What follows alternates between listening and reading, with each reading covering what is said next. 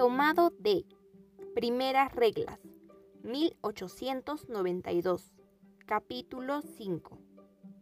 Imitar a San José en la castidad perfecta.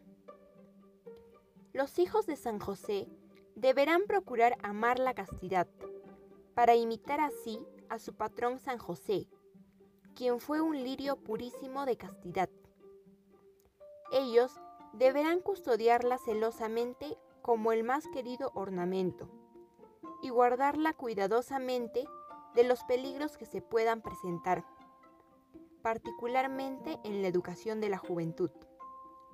Para guardar esta virtud, tratarán de evitar en la medida de lo posible conversaciones con personas del otro sexo, tratando con ellas solo lo estrictamente necesario también se abstendrán de la excesiva familiaridad entre los cohermanos.